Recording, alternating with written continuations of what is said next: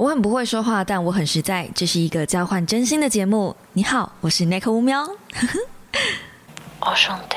Hello guys，欢迎来到乌喵的备忘录。星期一的一大早，你还好吗？大家早安！今天呢，我们的 podcast 内容很简单，就是回复大家 IG 的问题以外，我还会补充一些自我提问的力量，里面说书没有提到的部分。那其实说书没有提到的部分还蛮多的，所以我有点。就是不知道该从何下手。我后来才发现啊，我看书的习惯不是习惯呃上面贴书籍重点，然后右呃右侧或是左侧贴这本必定要提到的重点吗？结果我说书呃这本必定要提到的两个故事呢，呵，我一个故事都没写进去，然后那只说书就已经呃三四千字了。嗯就大概是十来分钟的影片长度了。那我知道 Podcast 的听众其实没有办法理解十来分钟的影片长度，这不是很简单吗？可可是现在，尤其是二零二三年的今天，嗯，大家已经没有办法在 YouTube 上面看超过一分钟的短影片了。我我我没有在开玩笑，我没有在干话，是真的。就在刚刚血淋淋的例子，我不晓得大家知不知道，有一部呃韩国的真人实境秀是在比体力的，叫做《体能之巅》。那是一个很棒的节目，就是一群很厉害的运动员，来自于各方领域的。就有呃举重的选手啦，或者是有体操的选手啦，反正真的是各方领域。然后召集了五十个人来做 PK，就是大家一起来比同一个竞技赛，然后最后就选出第一名这样子。我印象中那个节目非常非常的精彩，因为我那时候也是跟着朋友一起追，然后健身房的一群朋友嘛。然后反正我很喜欢那个节目，如果你呃喜欢类似的节目的话，可以去看看。我觉得可以被真正什么叫做运动家的精神这几个字感动到。那就在刚刚，我看到了一支短影片，是一个大陆的，应该是那种讲解节目的的那种影片吧，就是应该大家都有看过，有一些节目会取节目影片的，或是。电影的一些片段来快速讲故事，有点像三分钟讲完一部电影。但现在它就是短影片，已经把大家逼疯了，就要把一分钟讲完。就是一部电影可能是一个小时，以前是十分钟讲完，现在是五分钟讲完，然后三分钟讲完，好啦，现在要变一分钟讲完。一分钟的可以到底可以干嘛呢？那为了要在一分钟吸引大家的眼球，所以他们做了一件事，就是。在那个体能之巅的第一个关卡是所有人吊着手臂，就是撑着天花板，然后把你往上吊，撑着天花板嘛，就是比较像是抓着一个像是杆子的东西，然后会把呃人都往上吊。我不知道该怎么形容，反正大家去看就知道了。会有一个像是铁杆的东西做成十字十字网格形，然后你就是要想办法把你自己吊在上面。所以那是一个比核心跟比手背力气的项目。那下面呢，基本上就是水，下面不可能是盐酸。对你没有听错，那个一分钟的短影片就说这是一个玩命的节目，然后把五十个人吊上去之后，下面都是盐酸，随着人一个个掉下去，一个个命，然后尖叫什么，然后就死在下面，然后最后一个玩家就胜出了啥的。我就心里面想说。Hello，你真的有看过这个节目吗？就现在的呃资讯造假已经可以假到连这么红的节目那么多人看过都可以造假了吗？就是说谎可以这样不打草稿吗？如果真的有一个节目把五十个人吊在上面，然后掉下来下面是浓盐酸的话，这节目应该已经被告到不行了吧？Hello，真人实境笑哎，Hello，呃，反正嗯大陆的节目吧，但。Anyway，就是我们现在没有办法阻止短影片入侵我们的生活，因为它事实上是呃所有的媒体新宠儿，或者是那个叫什么演算法的新宠儿，就是我们都不喜欢那个东西，只要是创作人都不喜欢那个东西，可是我们又非得做这个东西来靠拢演算法跟靠拢观众的媒体。我现在说的是观众的是求呃观众的目光，观众的注意力。请注意，我说的是观众，不是粉丝。一个成功的自媒体，理论上来说是要有吸引观众目光的力量，它要一直不断源源的有新客进来。但我经营自己的方式，一直都比较像是，呃，顾好我自己的旧粉丝，就老粉啊、铁粉，咱们大家都是兄弟啊，讲这种感觉啊。所以我其实没有能太多的能耐去吸引新的观众。这是我自己知道我自己的弱点。那我曾经一度想要改变过这件事情，然后我的影片就变得荒腔走板。所以我后来觉得，在网络上真实的做自己，其实是一件最难最难的事，而且这件事情已经越来越难了。好，那这也不是今天要讲的重点啦，这不是今天要讲的话题。我们怎么会聊到这个呢？反正今天就是很简单的，想要来跟大家聊聊呃《自我提问的力量》这本书，以及回答呃观众的问题。那我们今天就先来聊聊《自我提问的力量》吧。这本书我那时候在 IG 上跟大家分享的时候，我觉得它有一点点水，可是呢，它的水分大概到第三章节之后就开始狂沥干。然后到后面呢，就是整个变成大餐等级，就不晓得大家有没有去吃过那种很五星级的高级饭店，前面会给你一点小点心开胃，有没有？然后到中间可能就来个一个 super 大餐，然后到后面再一点小点心收尾，这样子。我觉得这本书有点类似这样的感觉，所以它会被我推荐成年度必读。如果搭配成搭配上个礼拜的书，因为上个礼拜那本书我其实很意外，呃，松绑你的完美主义。那本书很意外，蛮多人去回想的，甚至作者本人自己都到我的影片下方留言，我真的是，嗯，很受宠若惊啊，好不好？对，那嗯，对，就是我没有想到这么多人被完美主义这件事情困扰，因为。完美主义说真的，只是九种人格的其中一种人格而已。今天这本《自我提问的力量》里面有分享人格特质的九大人格特质，那完美主义其实只是其中一种。然后大家也不要觉得说哦，所以我有完美主义，完美主义是这样这样这样这样，但是我可能有一些部分特质跟完美主义不一样啊。那所以我到底是什么样的人呢？就我有看到留言说他自己是高敏感人，但怎么可能有完美主义？因为完美主义好像就比较不可能会去有同理，或是 A 型人格的同理心就会比较低等等的。嗯，我会觉得大家在理解自己的人格特质的时候，你应该要把它想成是一个光谱，而不是一个嗯一个毛一个位置一个坑这种感觉。不是说它跟它跟血型跟星座不一样。就你今天如果是 A 型，你就是 A 型，你这辈子就是 A 型，你不会是别的型。可是如果你今天是完美主义，然后 A 型人格。你有可能会因为呃接触别人的东西，接触一些想法的改变，或者是在成长的过程中，你的爸爸妈妈，或是你的兄弟姐妹，或是你的朋友跟你说了一些什么话，或是你看了一个很棒的作品，然后你改变你的想法之后，你就变成是完美主义混搭了什么某一些东西，然后 A 型人格 but still 有点 C 型人格的倾向，这样它会是一个改变的，嗯，这个叫什么呢？它是个可改变的事情，而且你年纪越轻，你的改变的程度跟幅度就越大，可能性就越大。就是我们通常都会懒得跟一些老人家沟通，就是因为老人家的思维其实已经某种程度上被固定住了。那这现在是我最害怕的事情，因为我很怕我的思维到四五十岁的时候就变成点飘飘的那一种人。这是我就是一直积极的要避免自己，就提醒自己说我一定要避免成为石头这样的人。那。嗯，呃，所以说，大家如果在呃听到我上一集的松绑你的完美主义，无论是说书，无论是测验，无论是 podcast 都好，如果你呃被限定在某一个，就是你被分类在某一个地方的时候，你也不要太紧张，说哦，我怎么好像不觉得我自己不是？有可能是因为你的注意的关键点不是，可是别人看你可能是，有可能。你的浓度刚好是在 A 跟 B 之间，只是你偏 A 了一点点，就有点像是你是在台北市跟新北市的交界，只是你偏台北市了一点点，所以你就叫台北市。北投啊！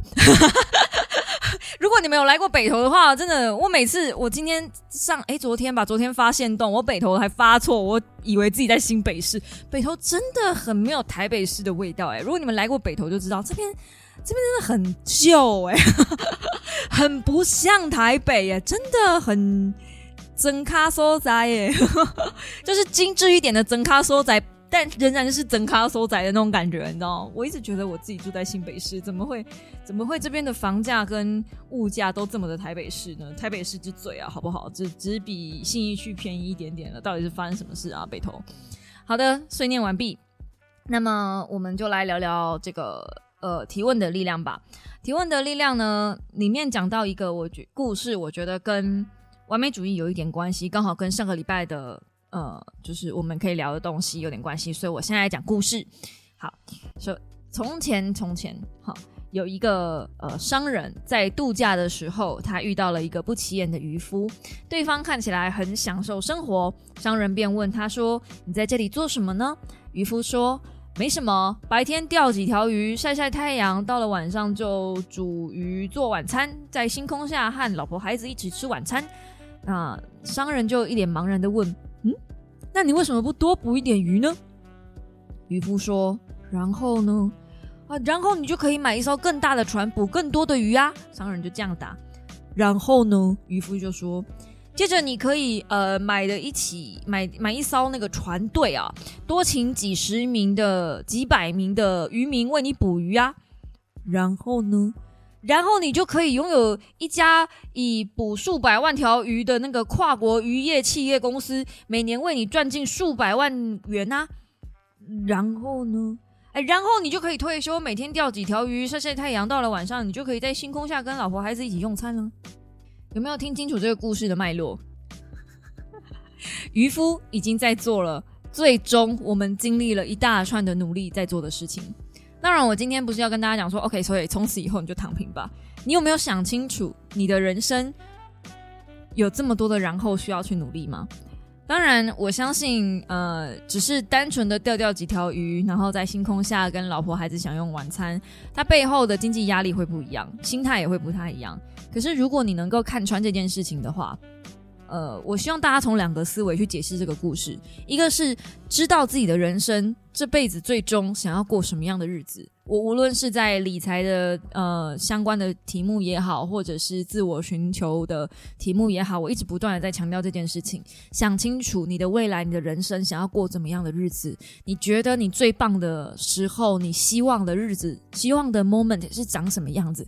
我觉得我最幸福的时刻就是窝在床上开一包洋芋片，配一杯啤酒，窝在老公怀里看一部美剧，这就是我觉得我的人生最幸福的日子，最幸福的时刻。那我现在做到了，我觉得每个周末有一天这样子的余裕去放松，对我来说很重要，因为这个行为不只是我单纯放松而已，我也在培养我跟我老公之间的感情嘛，然后当然也吸收了一些新东西嘛，呃，美剧《黑镜》。第一集蛮多可以聊的，我们留到下礼拜。好，那反正呢，嗯，我之所以会一直反复的跟大家讲说一定要提这件事情的原因，是因为这件事情会让你决定你到底在那一堆然后呢需要努力到什么地步。你需要买一艘更大的船，捕更多的鱼吗？你需要组一支呃船队，然后请一大堆员工帮你捕鱼吗？甚至你需要把自己经营到跨国企业吗？这都是你应该要思考的一个选项。其实刚刚这个故事啊，它代表了我们大多数人现在的想法。很多人都觉得说，一定要赚到一定的钱，或者是达到一定的地位，才能够获得真正想要拥有的东西。那作者小时候其实他就觉得说，为什么有这么多人想要在阳光明媚的地方退休？为什么他们不现在马上就搬过去？那直到今天，他对这个答案一直没有，呃，对这个问题一直没有满意的答案。也因为这样子，所以他在二十九岁那一年就搬去他想要去的那个退休的地方。当然，对大部分的人来说。还是会有一些目标 A、目标 B，我们会有一些人生的中途点，一定要去做到的事情。可是作者觉得，他的人生中，他想清楚，他想要有女朋友，并且变得很成功跟富有，这样就能找到呃被爱跟有价值。可是其实，呃，他的成功跟富有，想要个女朋友的目标 A，是用来提供被爱跟有价值这个目标 B 的的服务。对，所以女朋友或是成功或是富有，其实并不是一个人真正想要的事情。他真正想要的是被爱跟有价值。那被爱跟有价值，如果包含，就是如果说只能够用别人来提供给你，或者是外在条件，比如说富有，就是你知道的字面上的富有来提供给你，这件事情不在我们的控制范围内。所以在追求女朋友或是男朋友。或是呃追求财富的过程中，会变得压力很大，然后变得挫折感很多，所以你会无穷无尽的觉得是不是我自己哪里做的不够好，我是不是更努力，我就可以有钱，我就可以有男朋友或是女朋友。那在这样的过程中，因为这两件事情完全不在我们的控制范围内，所以变得比较容易脆弱。就无论是遇到生命中的挚爱，或者是已经创造了呃企业，他们作者自己本身的经验，都不是他能控制的。他唯一够唯一能够保证的就是培养自信心跟内在价值感。对，那这些东西也是我想要分享给大家的，因为我发现很多人，尤其是现在在快速的经营之下，大部分的 KOL 其实都在宣传说，比如说怎么存。标的啊，怎么存股票啊，怎么投资啊？大家想要的还是快速致富，就是没有人想要嗯好好的一步一步稳扎稳打的去做事情。那更何况是嗯，假设像我我我一直都不是成功致富的那种区块，我自认为我自己也不是快速巨富、快速致富的那个区块，因为我知道有很多快速致富的方法，但我不去做。以我现在的能力跟以我现在的角色，我比如说我开课程就好啦。你看现在大家开课开课开成这样，嘿，削的嘞。就算不是那种超级大网红，只是一般网红，你只要开课程，你敢开，其实就能够有一定程度的收入，而且甚至很快你的财富是可以千万甚至是上亿的在滚。我没有在跟你们开玩笑，嗯，那。这样子的过程，问题是这样子的过程，我一直在问自己：我们真的有需要这么多线上课程吗？这样很奇怪哈，因为我自己现在是海浩的战队队长，然后我讲这种话，我觉得大家在买课的时候，我我其实一直不赞成一个人扛太多的课程在身上，一个人上太多的课程在身上。你与其烂嚼，不如精，就是对你，你你你可以每一个领域都挑一堂。但是这样子很花钱，也很花时间，而且你势必看不完。不如你好好的问自己，这些东西是你感兴趣的吗？当然你要试过，你才会知道嘛。可是如果你真的、真的、真的问自己，或是真的去做了很多功课，然后也真的觉得这个领域你就是就是很喜欢，那你再去花钱买课程，不是蛮好的吗？那我真的以为这种事情是一个很基本的，我不需要拿出来讲的事，但还是有很多人会盲目的下去乱买很多东西。我就记得有一个人跑来呛我。呃，很久以前了。他说：“你是那个哈号的推，就是代表他们的推荐人，就我我我接他们的 case 嘛，然后我推荐哈号的平台这样子。我好像是在呃线上平台的推荐课的那那一支影片里面吧，那个好像也不是接业配，就是我自己整理了那时候比较有名的线上课程的平台，推荐给大家。我觉得优点在哪里？我觉得缺点在哪里？这样，然后就有人在下面留言说。”哦，你你你做这种影片，结果你上的课比我还少。我看到这种留言的时候，我都会觉得很可惜。他根本不知道他自己上课的目的在哪里。就像他的人生有很多的目标 A、目标 B、目标 C，可是他不知道他的终点在哪里。如果你真的不知道你的终点在哪里，那你就会永远一直不断的追寻，然后一直忘记自己的初衷。我们不是最喜欢讲初衷初衷吗？现在除了初衷之外，请大家去留意那个终点线在哪里好吗？要不然一直跑一直跑，人家是我都呢，没法度，没有办法。人的体力是有限的，只有鬼才是有无限的体力跟时间。不然你要去变成鬼吗？无产也已经死掉了。OK，好，这是鬼灭之刃的梗。大家有看《鬼灭之刃》吗？如果有的话，其实我偶尔可以来聊聊《鬼灭之刃》。我觉得《鬼灭之刃》最新第四季真的蛮好玩的。我有在战队里面分享类似相关的一些观后感，对，但是我不是很想在公开平台讲一些就是太宅圈的事情，分析宅圈的事情，因为我真的很怕被骂，我就怕被骂，哎，所以嗯，通常讲到这类的话题，我都会相对小心一点点。好，那第二个主题呢？我想要来讲，呃，超越个人的任务目标，这是我有在战队里面分享的故事。好，那有一个困苦重重的年轻学生，向睿智年长的老师学习快乐的秘诀。我觉得这些赘词其实不是很重要，反正就是一个白目小屁孩啊，没有啦，反正就是一个呃。卡在学业生涯里面的学生想问老师怎么样才能快乐呢？老师递给他了一杯加了一匙盐的水，嗯，然后问他味道如何。学生说有点苦。接着老师带着学生去散步到一壶大淡呃大淡水的湖边，然后倒了一杯盐进去，请学生喝一口湖水。水的味道如何？嗯，清爽。老师就说：“那你有尝到盐的味道吗？”学生说：“没有。”老师笑着说：“盐代表人生中经历的痛苦，而个人尝到的苦味，则取决于要把这些事情放进哪件容器里面，看是杯子或是一壶一座壶。如果你不想感受那么痛苦，就必须扩大你的人生观，变得像那座壶一样。”这个故事真的是我很想把它写起来，然后我很想念给我妈听，然后很想念给我，尤其是念给我的大阿姨听。就在我的婚姻刚触礁，有算触礁吗？反正就是婚姻刚开头的那几年，过得比较辛苦的时候，我大阿姨那时候一直不停的来安慰我。但是她安慰我的同时，她是抱着我一起哭，嗯，没有实质的抱在一起啦，但反正就是透过电话，我们两个人会哭成一团。因为她也是一个，嗯，蛮长时间备受婚姻跟。她的婆婆啊不快乐，还有她的儿子什么的，就是很多很多的压力压在她身上。你站在她的角度去看，真的好像别无选择。尤其是你听她在讲话的时候，真的好苦啊！就人生的苦啊、怨怼啊、恨呐。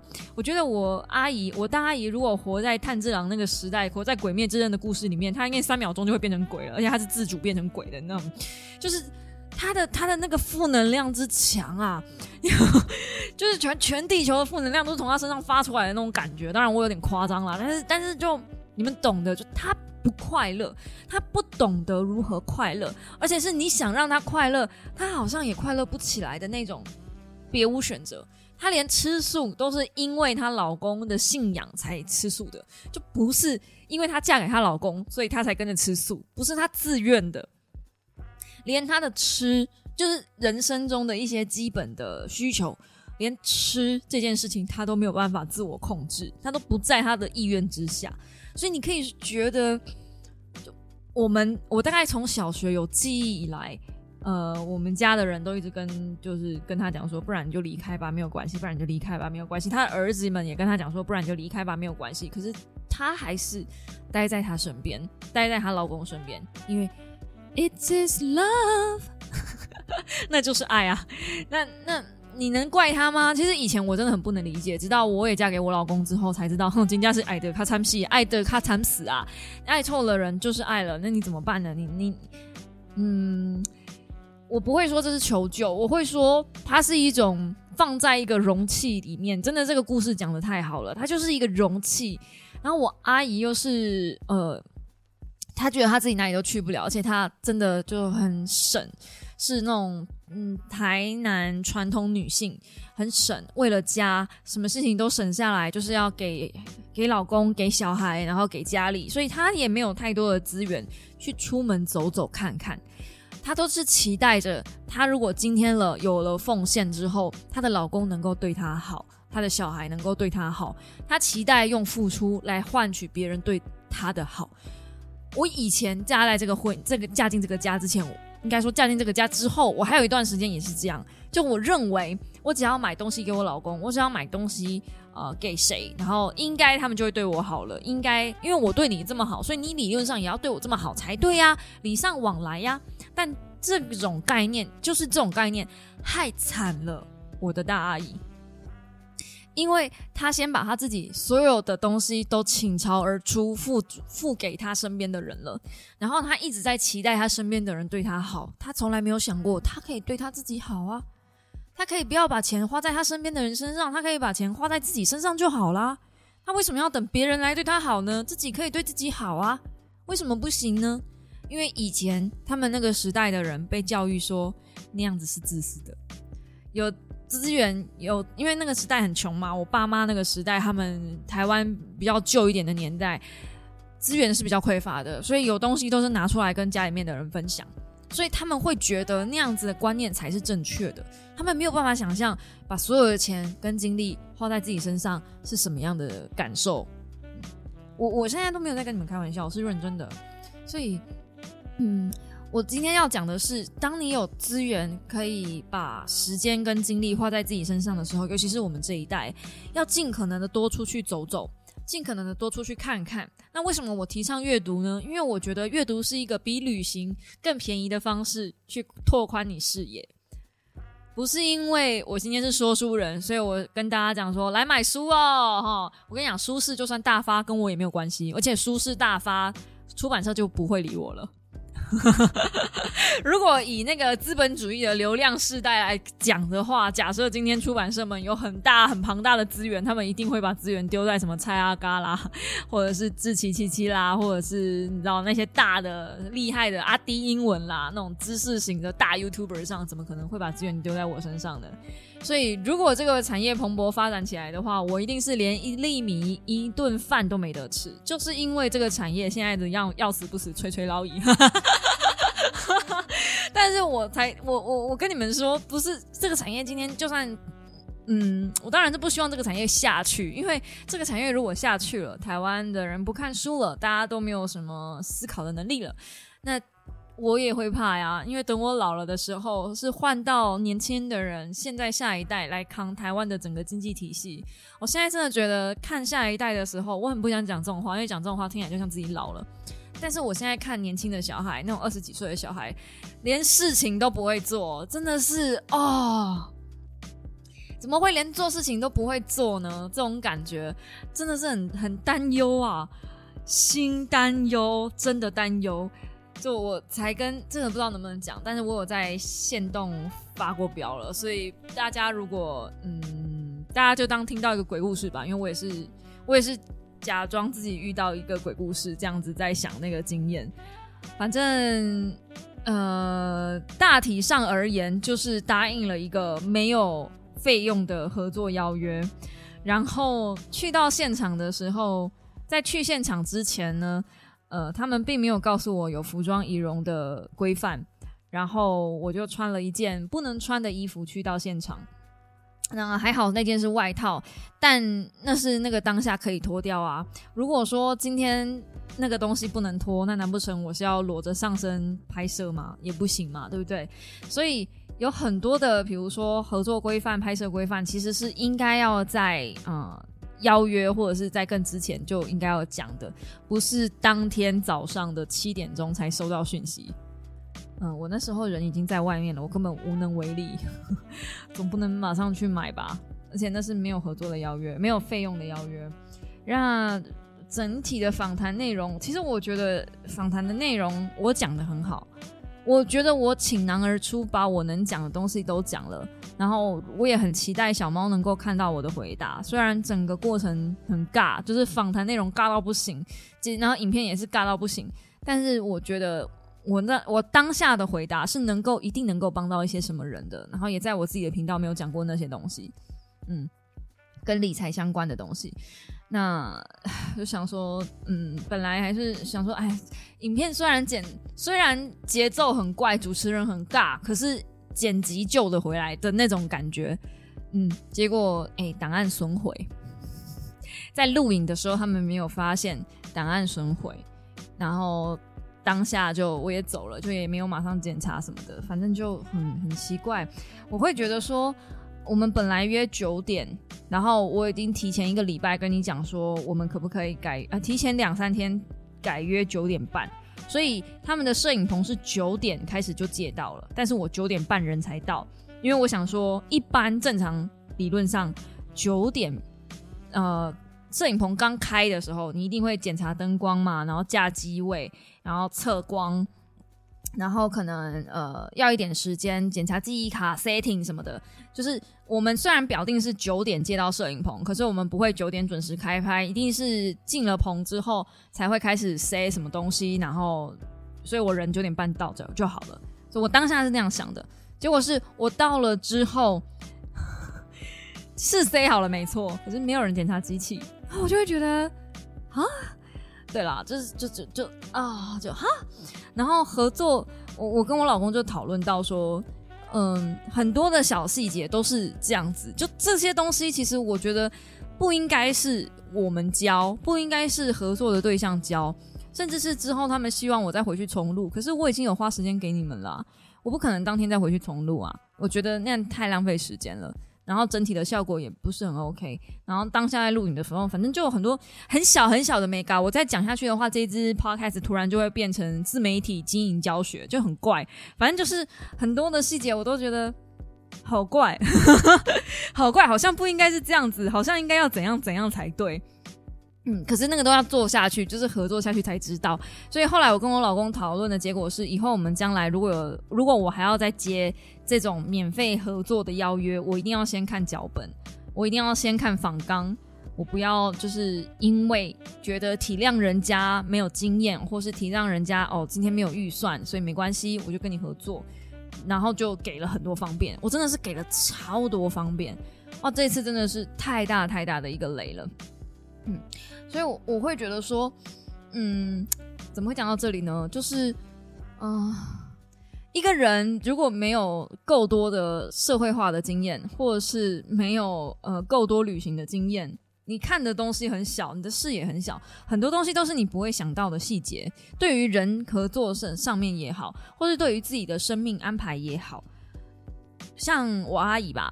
他就是因为已经把资源都给大家了，所以他也不敢出门去旅行。我印象中唯一一次有看过他出国，就是跟着整个家族一起去新加坡，而且那已经是我很小很小的时候了。后来我也再也不记得他有没有到底有没有出过国。就是我也不是提倡出国，国外的月亮比较圆还是怎么样，就是至少你要出门走走。如果没有出门走走，至少你要有阅读的能力。如果你没有阅读的能力，至少你要有懂得看剧的重点，就是看剧不要只是看看就好了。你要可以懂得去吸收剧里面想要传达的意思。有一些很棒的剧，其实它是会有一些生命的景遇在里面，让你惊醒的那种感觉。可是我自己觉得。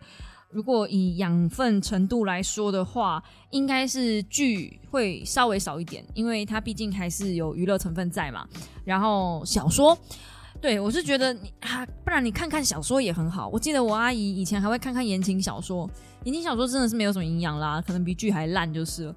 但某一些小说是真的是有很棒的故事，是可以有警警示作用的。然后工具书就是心理学的书籍啊，或者是一些自我成长类的书籍啊，多多少少要背个一两本在身边。我真的觉得不是因为我再次强调，不是因为我是说书人，所以我才讲这一些，是因为真的有没有很有差哎。前两天吧，我妈才跟我讲说，呃，她在跟我另外一个阿姨聊天，她有好几个姐妹，就我另外一个阿姨聊天，然后那个阿姨就说，哎，怎么家你家女儿越来越漂亮啊？是不是因为她看很多书啊？然后我就把这件事情跟我老公讲，我们两个大笑好久。虽然说阅读可能会有让你自己的内涵提升，但是呢，我相信我的漂亮应该是来自于医美的帮忙啦。因为除了阅读以外，我最大的兴趣大概就是做医美。应该说，我一直都很不吝啬投资自己，无论是外在也好，或是内在也好，我一直都很不吝啬投资自己。所以我花钱在自己身上的时候，通常不太手软，但我也没有就是大笔大笔的撒啦。就跟我认识的一些呃，就是走美妆网红的那么那些人在做医美的费用来比的话，我是九牛一毛上面的那个毛细孔吧。真的是还好，真的是还好。每半年打一次肉毒，真的是还好吧。然后呃，每两个月或是一个月一次去做一下海海飞秀，还好吧。就是去深层洗脸，清一下粉刺，还好吧。这这个我真的觉得这些东西就是一个女生在不在乎自己的皮囊，就这样而已啊。当然你可以不要，我我今天没有说这些东西是必要的，而是我认为。这些东西在我的职业职业生涯上是呃必定要的保养。唉，因为说句坦白话啦，就真的啦，做 YouTuber 哦，不漂亮上不了镜头哦，上镜不上相哦，真的是走不久啦。要不然你看志奇怎么把自己营造的？对呀，要不然怎么会超立方也去？男生都去做成这个样子了，更何况是女生？对啊，我就觉得。大家其实，在这条路上真的是都被逼疯了。我不疯魔怎么行啊？好，那这这两个故事其实就是我在说书里面没有提到的，剩下的东西我就留到说书里面去谈好了。然后等到说书上了之后呢，我们可能再来补充一下，maybe 我再来补充一下。嗯，我觉得这本书还有什么其他的地方可以更。细致的来聊，比如说，哦天哪，我这个我也没有讲，激励自己的改变。嗯，我怎么觉得这本书可以出第二集啊。激励自己的改变有一个很漂亮的公式，诶，它后面有一个很漂亮的公式，比如说改变等于不满乘以愿景乘以第一个具体步骤，然后大于抗拒。但作者把它改变成。呃，一个超复杂的公式，比如说改变，你要如何激励自己改变？就是改变等于不满乘以愿景乘以谦虚乘以对新的想法和资讯保持的开放的态度，就是我们前面提到的脑袋不能变浆糊，还有对同意做出不同的选择并致力于改变，就努力嘛。然后再乘以呃挂号第一步第一小步加上策略。就是你的第一小步跟策略这件事情，然后去乘上你所有的对于呃目前现况的不满啊，对你对于你未来的愿景啊，然后你能不能够用谦逊的态度包呃去去吸收新的知识，跟真的致力于做出改变的那个行动力啊，这一些才能够真正的成为改变。所以所以所以我不知道，我觉得这本书真的太棒了，棒到。啊，我可能要再做一次说书，才有办法把它好好的讲完，或者是我再写一篇 IG 贴文啊，我再写一篇 IG 贴文好了，我不要我不要这样作死。你知道做说书影片真的是很累的一件事吗？很累哦。嗯，我好，我决定我再写，等一下收播之后我就来写贴文。我觉得我可以再写一篇贴文。这本书真的很棒。我那时候，呃，时报的编辑推荐给我的时候，我还很困惑说。这本书前面就这么水，为什么他要推荐我这个？你确定？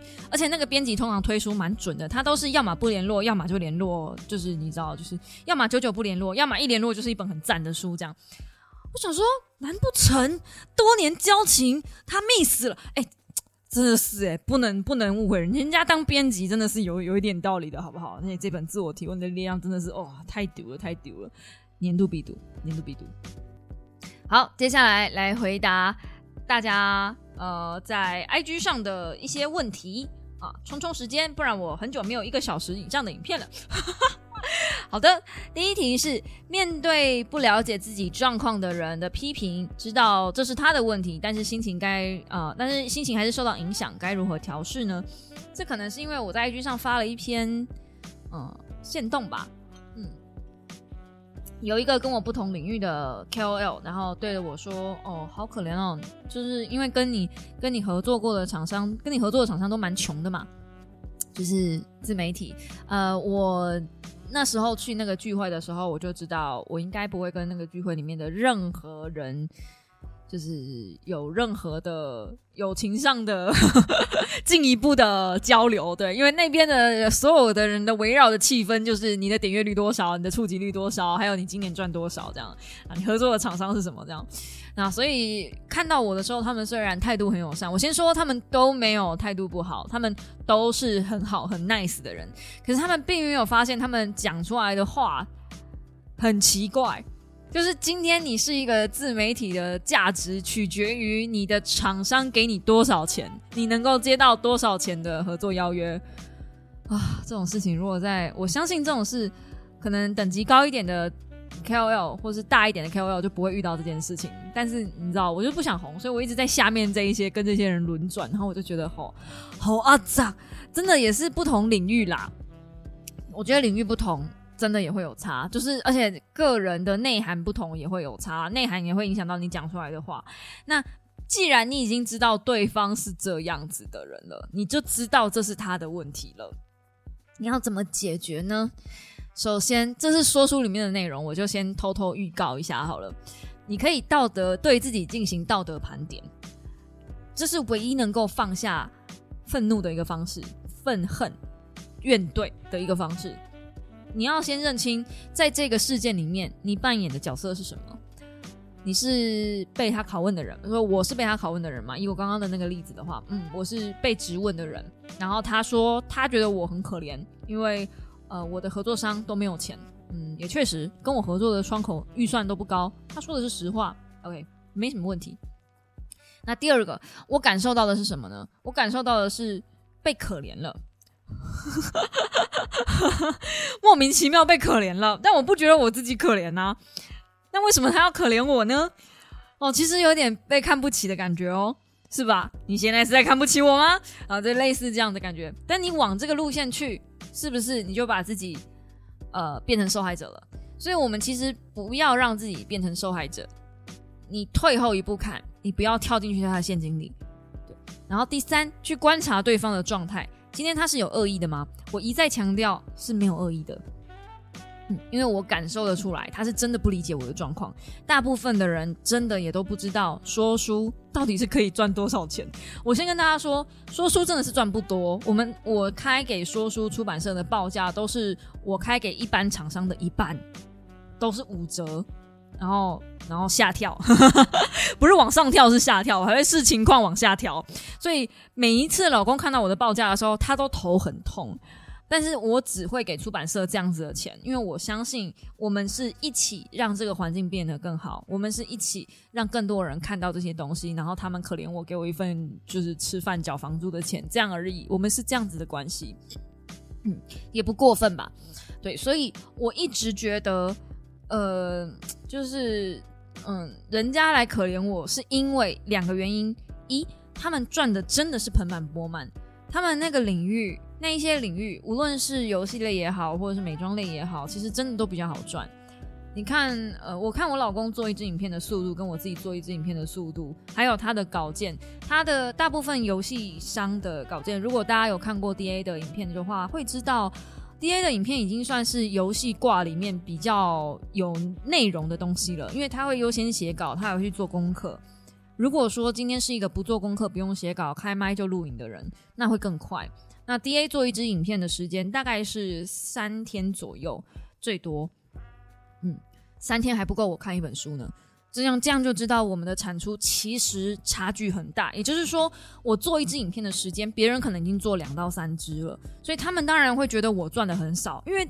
明明你有流量，明明你有粉丝，明明你有你你是能带货的人，但是你不去做这件事情，所以你好可怜哦。站在他的世界上来看，他的世界线从他的角度来看是这样没错，所以严格说起来也不能怪他，他也没说错。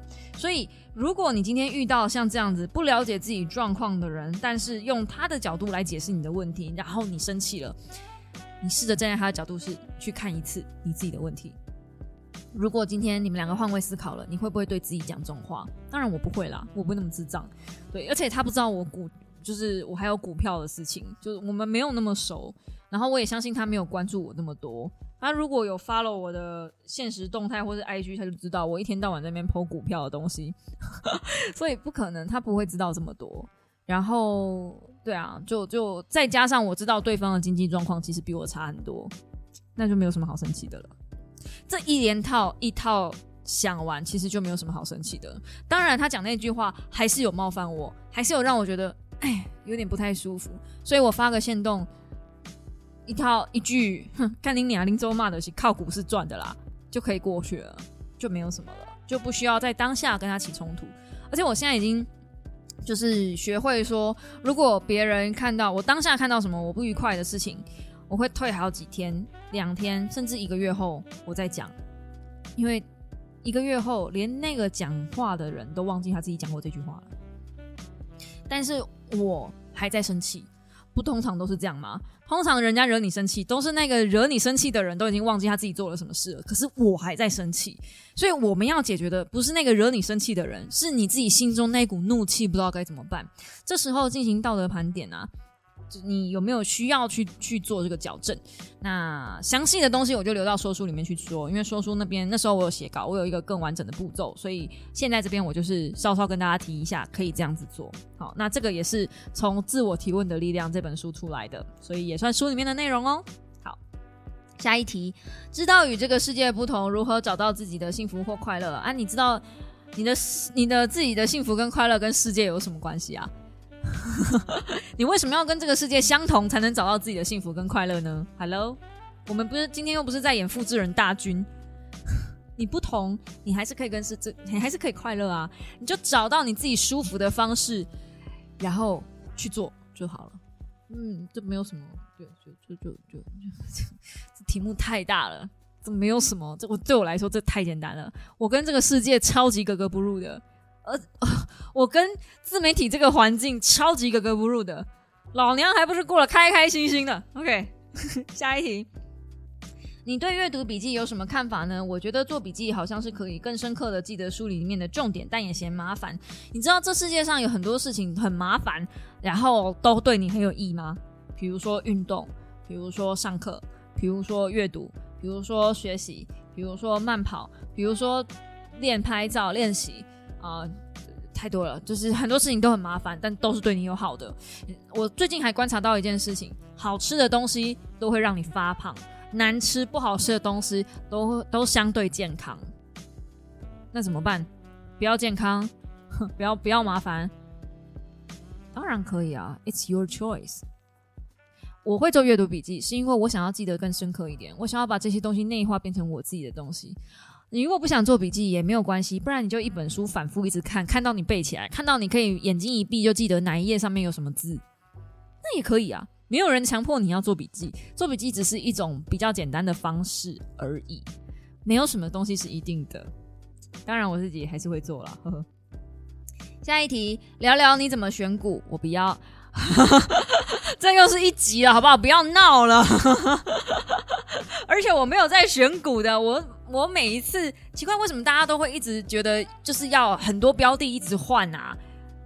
长线长线长线就是一只标的一个标的就买很久，就是那一些我不会一直选股好吗？我不会就是今天比如说这一季抓十只，下一季抓十只，没有，我就是这一季这一辈子十只。然后看一下有没有什么状况，如果有状况就把它卖掉，换别只，就这样。我真的很少买股票，不对，我真的很少换股票啊！天哪！下一题，嗯，只要暧昧对象听到我是基督徒，对方就很常用吃瓜的心态问婚前性行为这题，感觉很不舒服。想问 Nico 能接受还不熟就被问这题吗？或者是接受范围到哪里？谢谢。嗯，如果不熟哦，我可以讲一个我觉得很不舒服的情况，也是关于我性行为的事情。就是，嗯，在大学某一次吧，然后我跟另外一个朋友还有他的朋友走在路上，然后他就突然，他我那个朋友走在中间，因为他的朋友我不熟嘛，然后他就突然跟他的朋友说：“哎，你知道 Nico 破处了吗？”我那时候愣愣住。愣住，而且是在就是大学我们要去上课的路上，我眼睛瞪超大，然后我中间我那个中间那个朋友他才惊觉，他就说：“哎，我可以跟他讲吗？”然后就心里面想说：“呃，你这个说话顺序是不是有一点？你不是应该先问我，然后才跟他说吗？” 当然了，我自己是因为我长时间受到这种对待，然后我身边就是一些曾经都是一些这么烂的朋友，所以。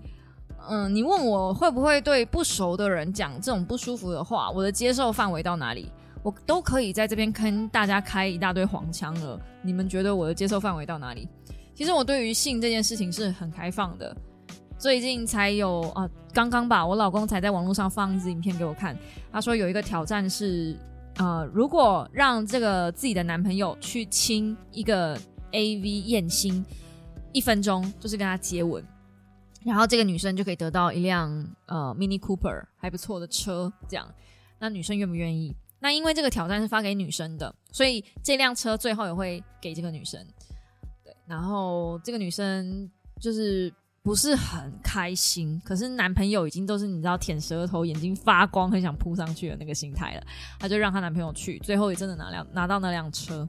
那后来呢？他们一个月还两个月后，节目组又回去。然后再问那个女生，啊，再问那个男生说，呃，我们今天就是反过来，让这个女生去亲一个男生，然后你这个男朋友就可以得到两万块，要不要？这个男生马上转头跟他女朋友说，我们不需要这笔钱啊，我们不用这笔钱啊。可是他女生那个女朋友就说。可是养车要费用啊，我觉得要哎，因为车保养要钱啊，所以我要上去，我要我要去跟那个男生接吻，然后我要拿这笔钱，这样你就可以拿这笔钱啊，我们就可以得到这笔钱。然后男朋友也是百般不愿意嘛，但还是让女朋友上去了。嗯，结果嗯挑战失败，你知道为什么吗？因为上去之后那个女生并没有亲那个男孩子，对他说，嗯。我不会亲你，但是我们先不要下车，我想要让他体验一下那时候我的那个感受。那也确实感受不是很好，因为那个男生脸臭的跟什么一样。可能今天自己去亲别人就可以，但是自己的女朋友去去亲别的男生就不可以这样。所以，我我今天想要讲这个故事，虽然有点跑偏，但是我想要告诉你的是，我今天我可以的东西，不见得你可以。像如果今天这个挑战是放在我跟 D A 身上，我会毫不犹豫的让他去亲那个女生，because I don't care。我就说了，我的啊。我对于感情这件事情是非常非常吊诡的，就是我觉得你只要不动真心，你你想去干嘛，我觉得都没有关系，因为你没有动情啊，那只是肉体关系而已，那就是 one kiss。然后 D A 就说，那如果我亲了他，然后我动心了呢？我就说，那那我们就分手啊，就这么简单。如果你动心了就分手，可是如果你没有动心，那我觉得那不算什么。对，但是 D A 他是完全不能接受，他完全不能接受有任任何一个人，任何一个男生，不要说亲了，我连跟朋友，男性朋友出门看电影，他都不能接受了，他会生气的。所以这每个人都不一样。那如果你今天问我，我会不会接受一个人来跟我讨论婚前性行为？我觉得重点不是。这个问题重点是，这个人今天跟你讨论是什么心态？如果今天他是抱持着交往心态，抱持着学术心态，抱持着一种比较严肃的心态，我们如果交往下去，我想知道我们两个人之间要怎么样相处，我要怎么样跟你保持距离，或者是我可以再跟你靠近一点，用这样的心态来讨论，那我觉得当然没有问题，因为我们就是在商量我们之间的关系嘛。可如果今天就是用的那种似是而非，只是想要笑一笑，想要讲干话的那一种，那我那我也会用干话，就是悠悠默默的把它。轰回去，反正如果你只是要这样子的话，我就开一个黄腔让你笑一笑，我就我就过去了。I I don't care，就是什么样的态度就用什么样的态度去对人就好了，不用往心里去。老是在那边生气，生气是很容易有皱纹的呢。下一题，嗯，努力反而害怕失败怎么办？最近有点敏感的题目，男生真的分辨不出来。追求和骚扰的差别吗？呃，第一题，努力反而害怕失败怎么办？我建议你可以看《松绑完美主义》里面书中有有太多太多这方面的东西了。我这个讲完，我又要再开一集 podcast。然后，男生真的分辨不出来追求跟骚扰的差别吗？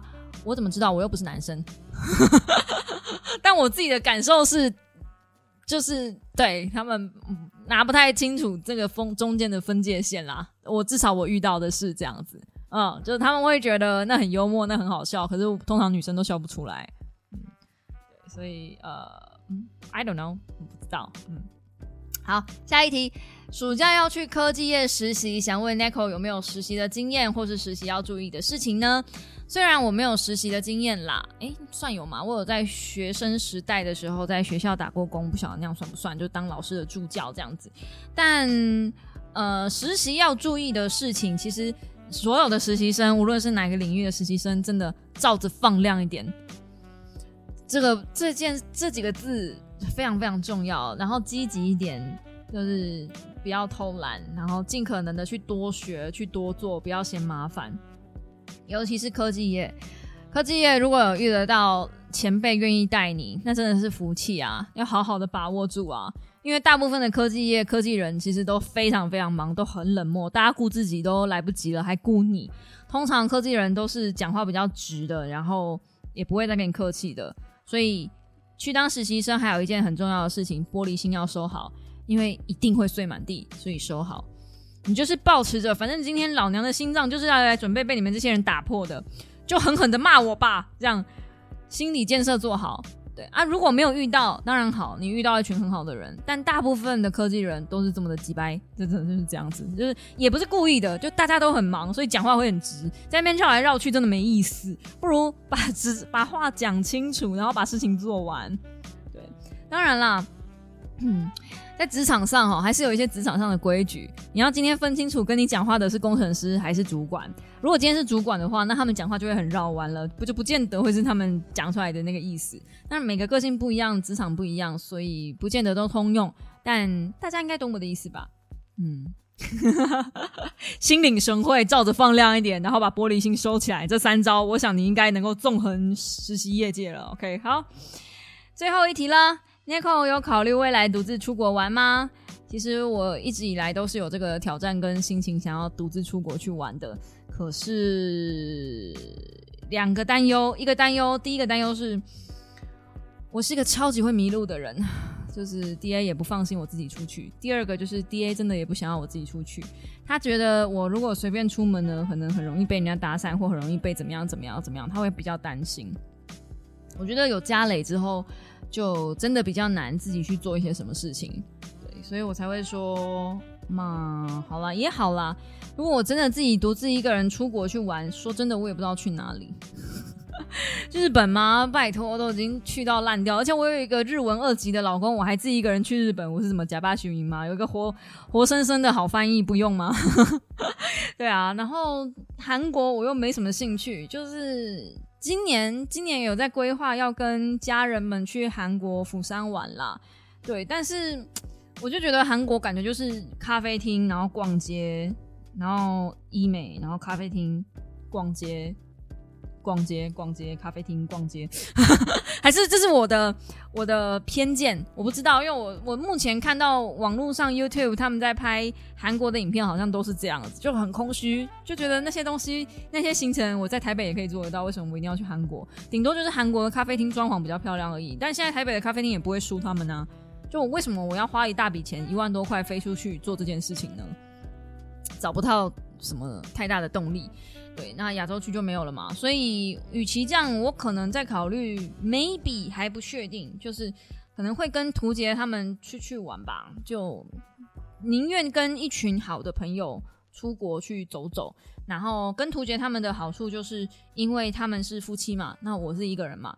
所以大部分的时候还是要留夫妻的时间给他们，我自己一个人还是会我自己一个人在旁边。对，然后自己一个人出国，还有要面对的就是怎么样有没有办法去去接受那种孤单，然后一个人在异乡的那种感觉。我也会怕我那我当时候忧郁或是躁虑发发作，忧郁发作会不会？因为你知道寂寞其实很容易会引发忧郁发作。那这中间的。那个怎么办？这样，我到底有没有需要去做这件事情，去跨出我自己的舒适圈？我也还在问我自己。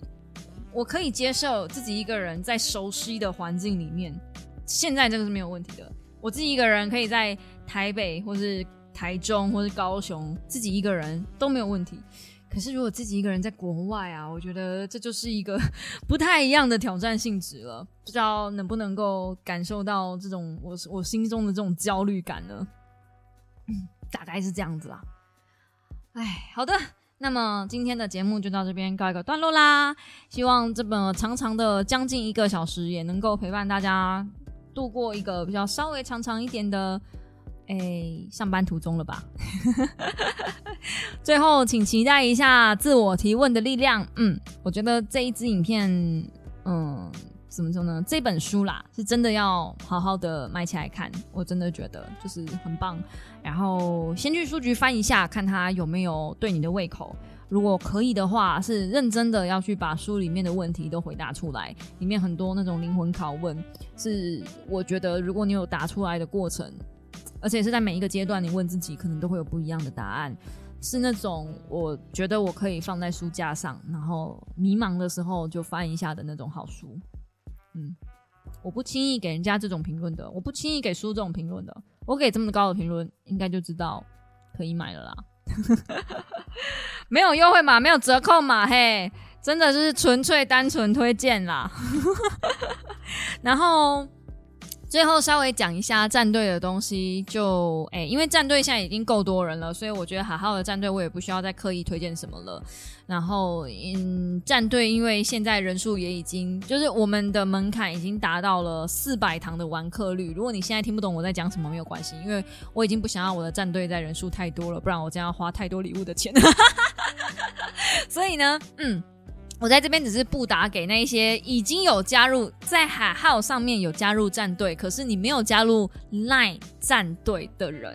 如果你在海号上有加入海号我的战队，可是你没有加入 Line 的战队的话，那我那个 Line 的战队里面的提供的小东西你就拿不到喽，因为那只有 Line 群组限定。OK，对，那是 Line 的群组限定。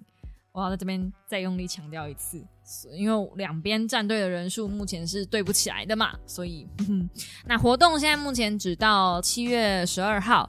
然后我之后就不会再宣传了，因为我觉得我的人数跟我的嗯小猫的力量群众数真的已经多到快吊打别人的战队了，要给人家一点点，现在在嚣张了，在嚣张了啊！要给人家一点点活路啊，是不是？要不然赢的太多啊，这样不好看啊，不好看啊！我们稍微放慢低调一点，我们低调一点就好了。我们不要去跟不要去跟别人讲说 Nico 的战队自己私下还有提供什么东西，我们都不要。我们在提供小礼物之前，我我自己额外掏腰包提供小礼物之前，我们的战队就已经大幅领先了。这些小礼物我提供的，只是为了要感谢这些小猫这么认真，OK？